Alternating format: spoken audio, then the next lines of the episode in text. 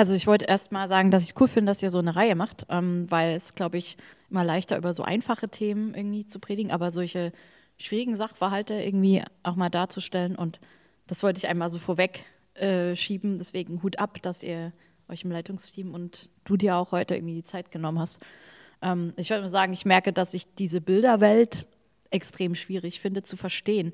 Ich verstehe die Grundgedanken total gut. Wenn, wenn du das so runterbrichst, dann kann ich es nachvollziehen. Aber diese Bilder, da merke ich, dass es so von unserer Kultur so wahnsinnig weit weg ist. Und dieses, auch dieses Denken in diesen spirituellen Dimensionen, das merke ich so für mich, dass das irgendwie, das kriege ich schwer zusammen. Also das, das ist so gerade mein, mein Eindruck von, also ich habe jetzt gar nicht so eine konkrete Frage, aber so vielleicht doch die Frage, wie man sich dem mehr nähern kann oder wie man das, diese Bilder- und Gedankenwelt mehr so runterbrechen und in, die, in unsere moderne Welt irgendwie so transferieren kann, ohne dabei total abgefahren zu sein halt. Ja.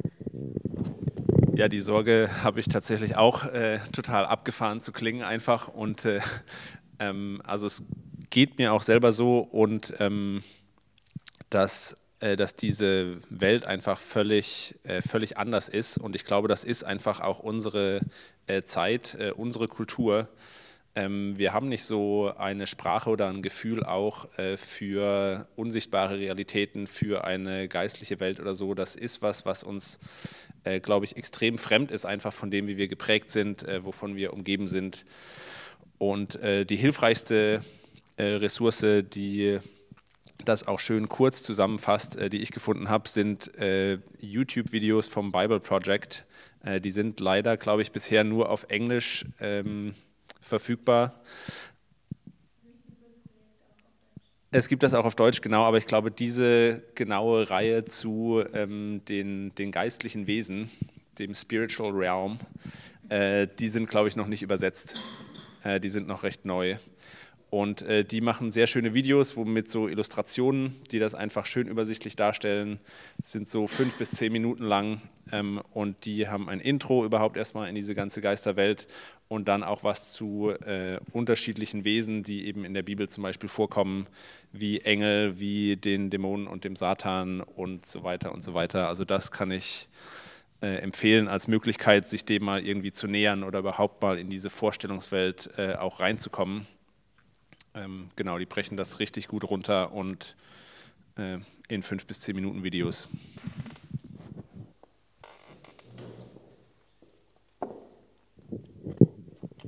Ich bin ja immer sehr pragmatisch und ich frage mich, was hat das denn für einen Mehrwert, wenn ich also über das, also über das Böse nachdenken, total und das Leid in der Welt, das ist gar nicht die Frage, sondern wenn ich mir jetzt das Ganze noch spirituell vorstelle, vielleicht personifiziert, dass das Böse gibt, braucht man nicht drüber reden. So, ne, sieht man, muss man sich die Welt halt angucken. Aber was, was habe ich davon, wenn ich, wenn ich mich damit mehr beschäftige, gerade mit dieser geistlichen Ebene und so, also was bringt mir das? Ja, also dazu habe ich zwei kurze Gedanken.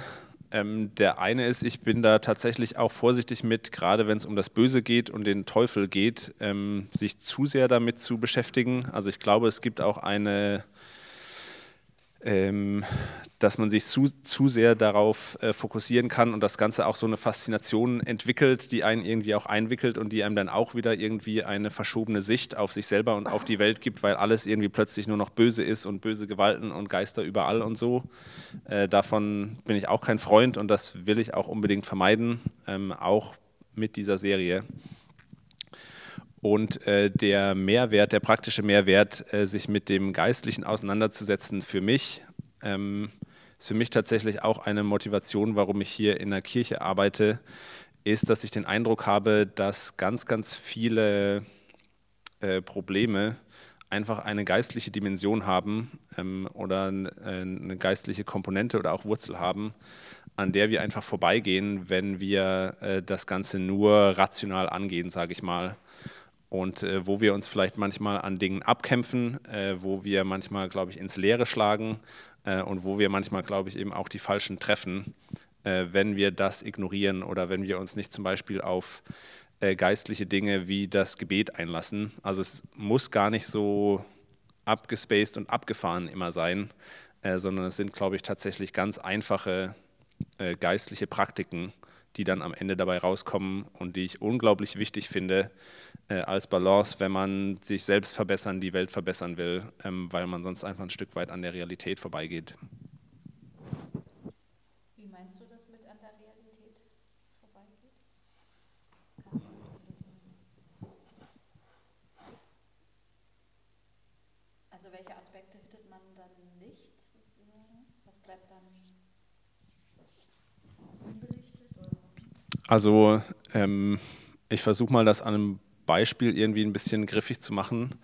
Also ich versuche ja immer auch mich äh, selbst zu disziplinieren und äh, mein Leben zu sortieren ähm, und in Ordnung zu bringen.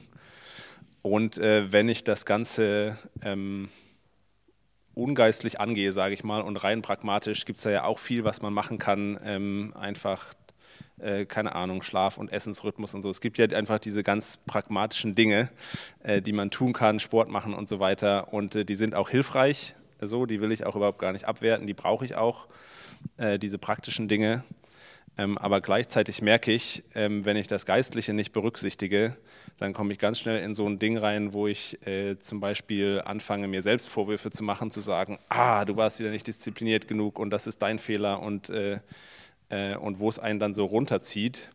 Und ich glaube, dass es da eben schon eine geistliche äh, Dimension gibt und finde, das hat äh, was unglaublich Befreiendes, sowas äh, nicht nur als Disziplinübung anzugehen, wo ich mich dann am Ende äh, entweder super stolz fühle oder äh, super schlecht, äh, sondern das auch ganz bewusst vor Gott zum Beispiel anzugehen ähm, und zu sagen, ich wünsche mir, dass du mein Leben prägst und dass es nicht geprägt ist von allen möglichen äh, anderen Dingen. Muss jetzt nicht immer gleich der Teufel oder das Böse sein, aber ich glaube, sowohl äh, direkt als auch indirekt über irgendwelche Stimmen, die ich in meinem Kopf habe oder irgendwelche Nachrichten, ähm, mit denen ich konfrontiert werde, begegnet mir einfach sonst so viel, was mich prägt und was auch mein Leben sortieren will, ein Stück weit.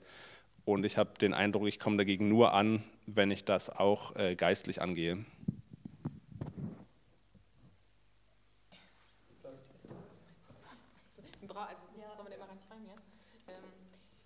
Das, ähm, deswegen sitzen wir, glaube ich, alle im Gottesdienst, weil wir wissen, dass es eine, ähm, noch was anderes gibt außer uns, dass wir nicht alles alleine machen müssen oder so, ne? Das, das, wes weswegen wir uns auch an Gott wenden, das macht total viel Sinn, ne? Dass ich sage, okay, ich schaffe das nicht, aber ich habe Gott an meiner Seite. Das ist ja aber sozusagen das Positive, ne? dass Gott mich unterstützt. Aber was mache ich jetzt mit diesem Wissen, dass es vielleicht ähm, dunkle geistliche Wesen gibt, die versuchen, keine Ahnung, was das kann man sich jetzt sehr bildhaft vorstellen oder eben auch gar nicht. Also es gibt ja sicherlich auch Menschen, die davon überzeugt sind, dass jeder, ja, immer wenn sie was nicht schaffen, dann steckt da jemand hinter. Also was mache ich mit, also, also was hilft mir dieses Wissen?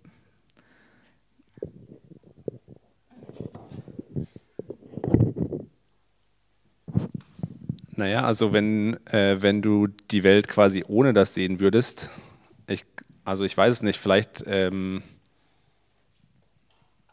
ich sehe, dass äh, das im Gottesdienst sitzen und das Beten und so weiter eben nicht nur als eine, äh, als eine Übung oder Hinwendung zum Positiven oder wie auch immer oder ein, ich schaffe es halt nicht alleine, sondern es gibt einen Grund dahinter, dass ich es nicht alleine schaffe und dass es da, äh, dass es da eben auch noch was gibt, äh, was gegen mich oder was gegen das Leben, äh, was gegen die Menschen und was gegen Gott gerichtet ist. Und ähm, ja, das hilft, finde ich, irgendwie Dinge einzusortieren. Ähm, genau.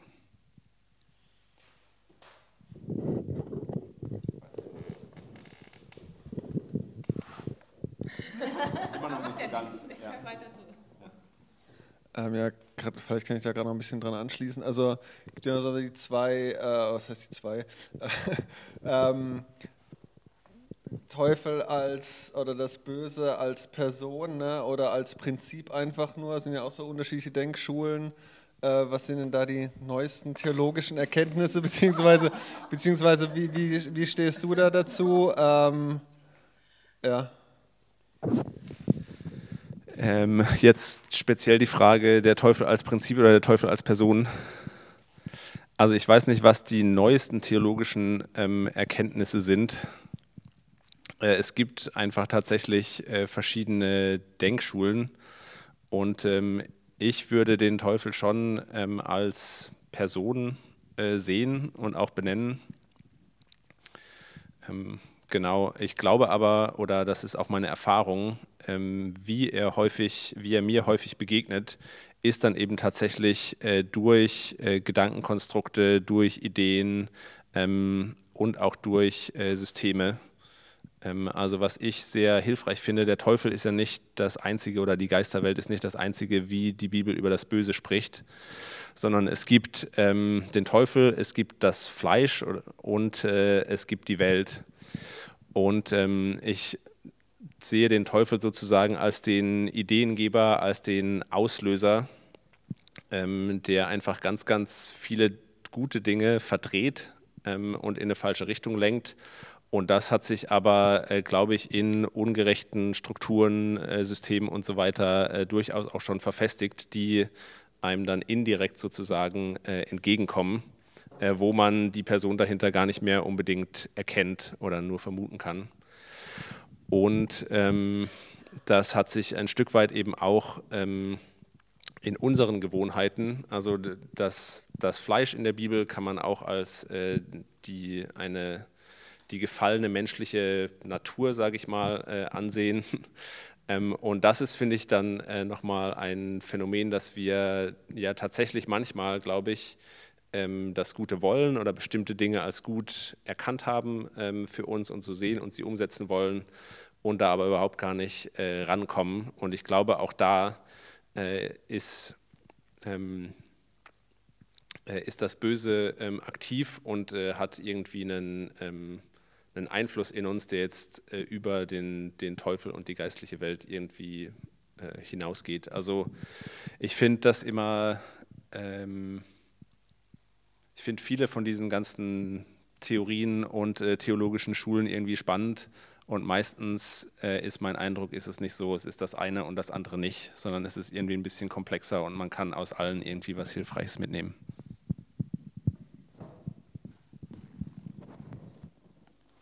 Ähm, was würdest du sagen oder was ist die Verbindung zwischen, nee, welche Rolle spielt der, spielt der Teufel im Evangelium, in die gute Nachricht?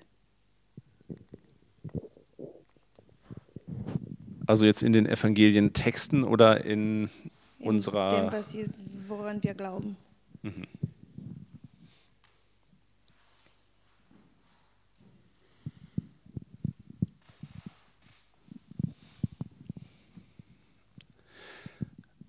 Also ich glaube, es ist für uns tatsächlich ähm, nicht so leicht greifbar, was du vorhin auch schon meintest, Steffi, weil wir diese, äh, diese Vorstellungswelt äh, dass wir in einer Welt leben, die von allen möglichen Geistern eben auch irgendwie äh, beseelt oder animiert ist, äh, die irgendwo dahinter stehen. Ähm, deswegen nehmen wir das, glaube ich, nicht als so eine sehr gute Nachricht wahr, dass der Teufel besiegt ist. Ähm, aber für mich ist das, also ich finde, man kann äh, zum Beispiel ähm, die Versuchungsgeschichte im Garten Eden, 1. Mose 3, äh, sehen und dann parallel dazu die Versuchungsgeschichte von Jesus, ähm, die wir bei Matthäus, Markus und Lukas haben. Und ähm, im Garten Eden fallen die Menschen sozusagen für die Versuchung des Teufels und äh, Jesus fällt aber eben nicht dafür. Und das eben auch stellvertretend äh, für die ganze Menschheit. Ähm, und das ist eben einfach eine unglaublich äh, gute Nachricht, dass der Teufel besiegt ist. Und ähm, wenn man, also ich habe tatsächlich versucht, das äh, immer mal wieder, mich in so einen antiken Menschen reinzudenken und äh, die Welt, in der er lebt.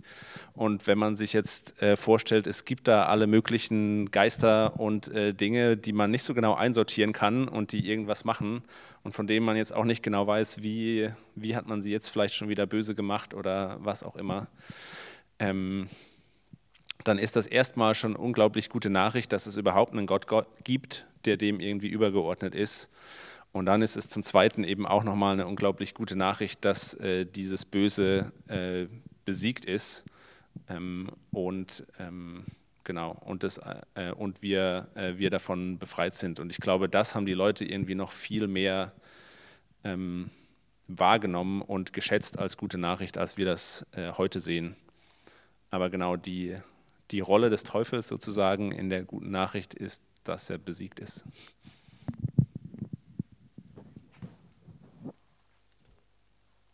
Ähm, ich würde gerne wissen, gibt es auch was äh, Positives an dem Teufel?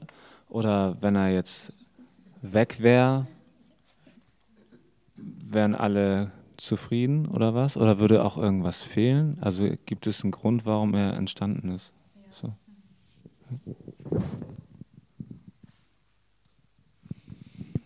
Also es gibt tatsächlich die äh, Perspektive, dass der Teufel irgendwann komplett besiegt und weg ist ähm, und äh, dass dann sozusagen auch wir alle zufrieden sein werden, also dass dann das Paradies auf Erden wiederhergestellt wird. Das heißt, ähm, dem Teufel kommt äh, in den biblischen Texten keine äh, positive Rolle zu, überhaupt nicht. Ähm, genau, also es gibt die,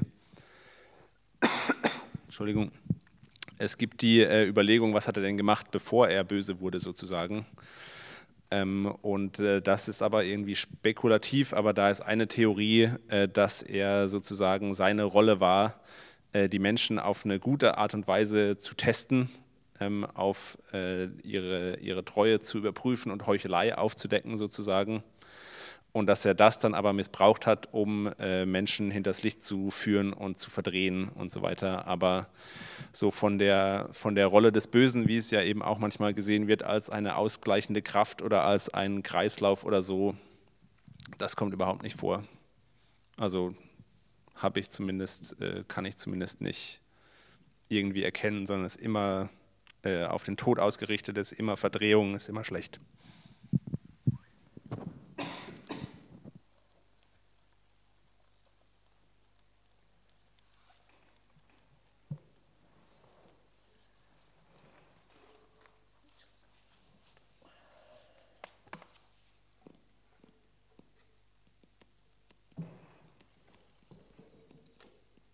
Traue mich. Ähm, ich frage es jetzt einfach ganz frei raus. Also ich, kann man jetzt ähm, seine Seele dem Teufel verkaufen? Hat man also oft gehört, ähm, berühmte Leute, der ähm, Weg nach oben ist super steil, Leute werden super berühmt und der Fall ist ziemlich tief. Also ich habe es jetzt an ein paar Beispielen von Popmusikern gelesen. Ist es Verschwörungstheorie oder geht es also wirklich?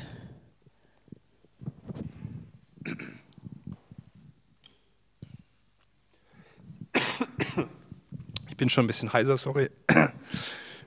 Ich habe schon zu viel geredet. Ich glaube, man kann sich ähm, bewusst dem, dem Bösen öffnen. Ich glaube, diese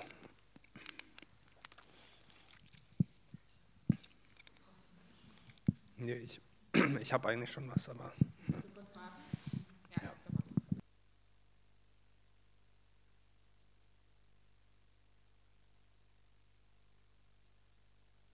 Kann oder dem Teufel öffnen kann. Ich glaube aber, dass dieses Prinzip mit der Wette, was einem so oft begegnet, dass die, die Seele dann tatsächlich für immer dem Teufel gehört, äh, dass der Teufel den Anspruch sozusagen nicht durchsetzen kann. Das heißt, selbst wenn man sich darauf eingelassen hat, gibt es eigentlich immer einen Weg zurück. Genau. Und das ist eigentlich das, was, äh, was, ich, äh, ja, was ich wichtig finde. Und genau, nichtsdestotrotz gibt es, glaube ich, Leute, die äh, eben genau sich dem Bösen verschreiben oder darin irgendwie ein, äh, eine Unterstützung sehen oder was Faszinierendes zumindest oder was, was ihnen äh, zum gewissen Erfolg verhilft. Und ich glaube, dass das aber einfach immer ein, äh, ein Irrweg ist sozusagen. Genau.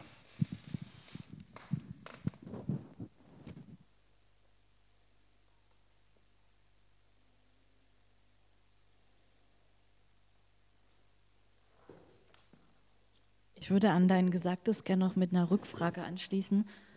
Ähm, warum sind Menschen denn so fasziniert dann manchmal von dem Bösen? Also, ne, es fiel jetzt schon mehrmals, ja, also man man kann auch fasziniert sein, das kann dann in so eine Über, in was Übermächtiges werden. Was denkst du, was die Ursache dafür ist, dass, ja, dass es diese Faszination eben manchmal gibt?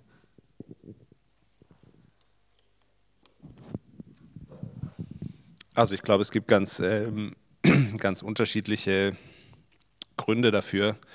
Aber ähm, einer, den ich vielleicht einigermaßen nachvollziehen kann, sage ich mal, ist, dass der Weg des Guten oft anstrengend ist ähm, und hart ist und äh, die Idee einer Abkürzung sozusagen oder das Versprechen einer Abkürzung hat einfach immer eine gewisse Faszination ähm, und dass es eben auch einfacher gehen kann, zu, keine Ahnung, irgendwelche Ziele zu erreichen, vielleicht sogar irgendwelche positiven Ziele zu erreichen oder sich selber irgendwie darzustellen. Das ist irgendwie so eine ähm, Faszination, finde ich.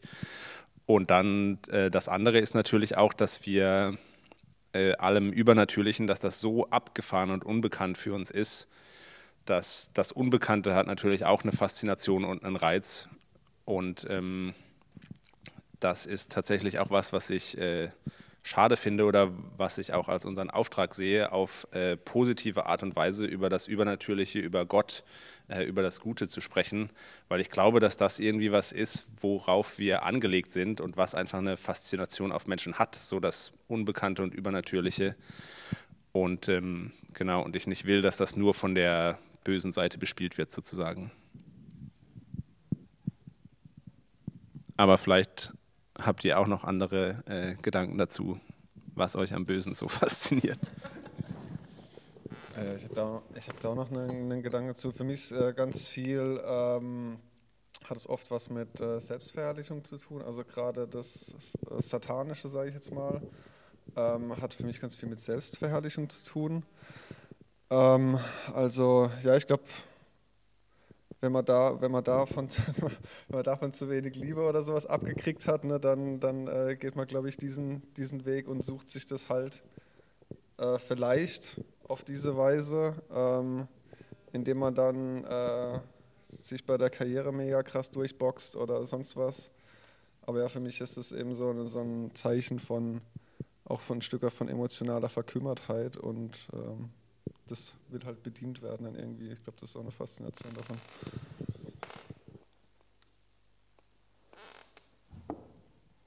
Von der Zeit her wäre jetzt noch ungefähr eine Frage drin. Und ein Kommentar.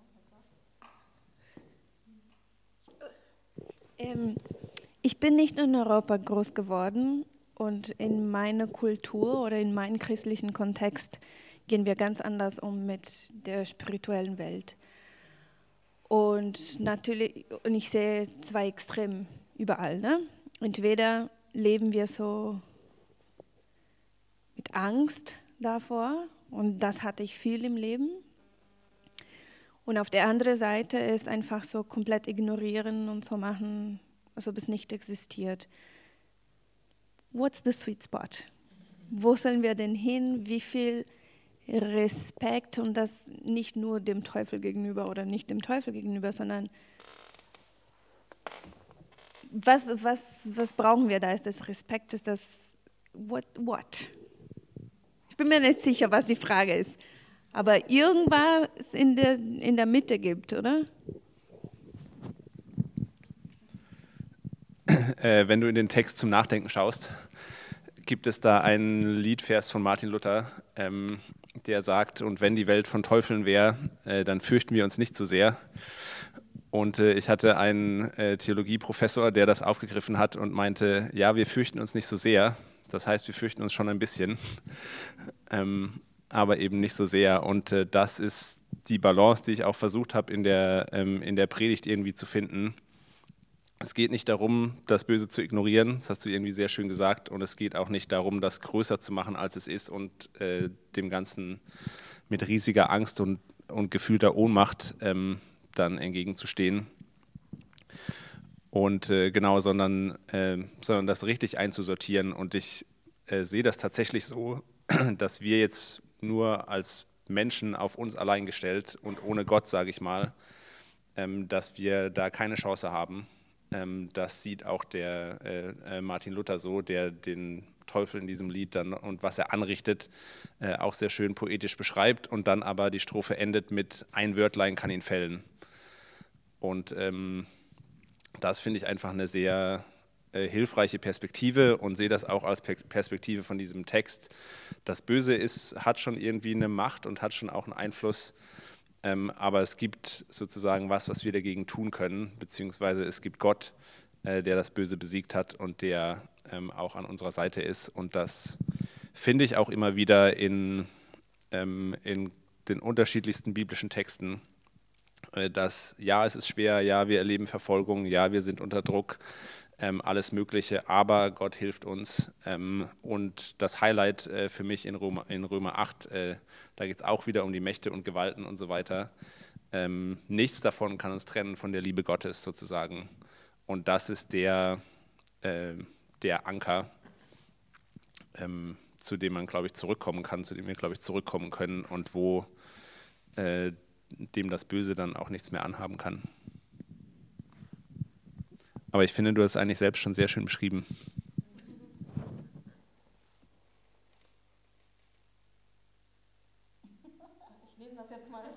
Ich